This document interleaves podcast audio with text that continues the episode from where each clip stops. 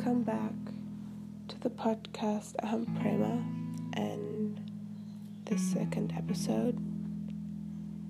And today I want to talk about self worth and the importance of knowing your own self worth and really believing in yourself and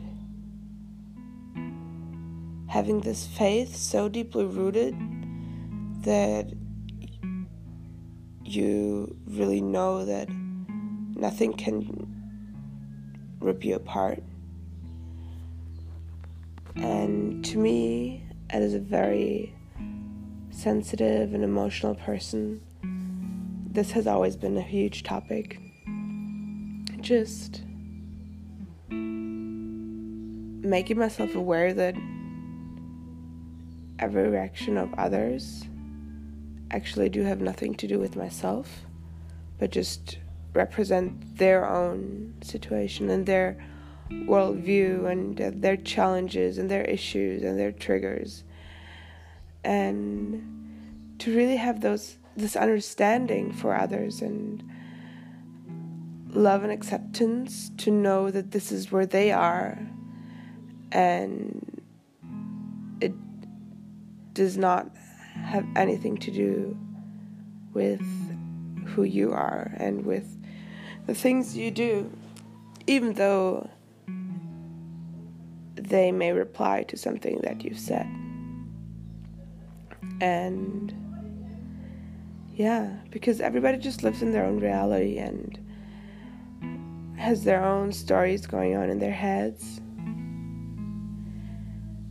And I had this big realization some weeks ago um, through a wonderful tool called shamanic breathwork, and I really realized how much power I turn against myself through questioning myself so deeply and like hurting myself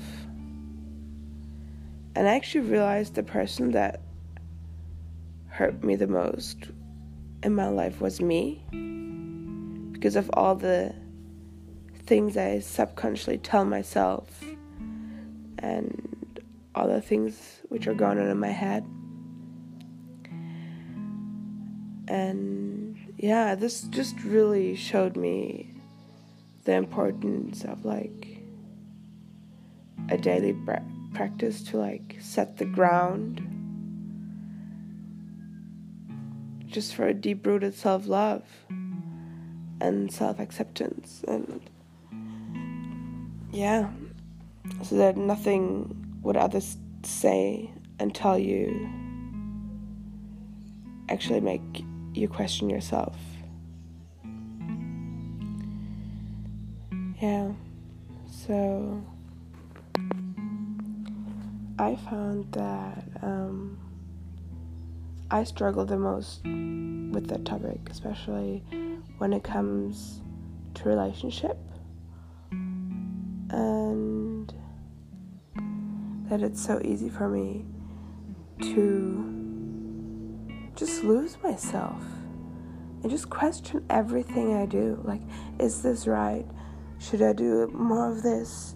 Maybe I'm doing that wrong maybe I should like having all those fucking questions in my head and just not trusting an uncertainty and embracing it, but taking it in so deeply in my heart that it just stirs me up so much and leaves me super vulnerable and confused.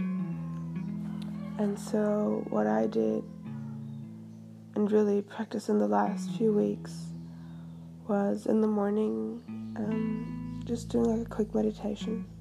I can actually um, also record this meditation um, as a podcast.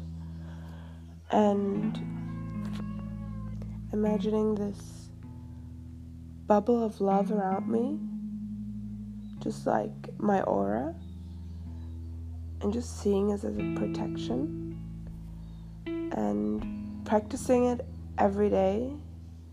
So I have so much understanding for every single person and myself that it doesn't even come to the part where you just question yourself and lose yourself within that. And just really being that open vessel for love to flow through you and to express love in everything you say and every action you take. And life just gets so much easier when you go with grace and with understanding, and especially for yourself, especially for yourself.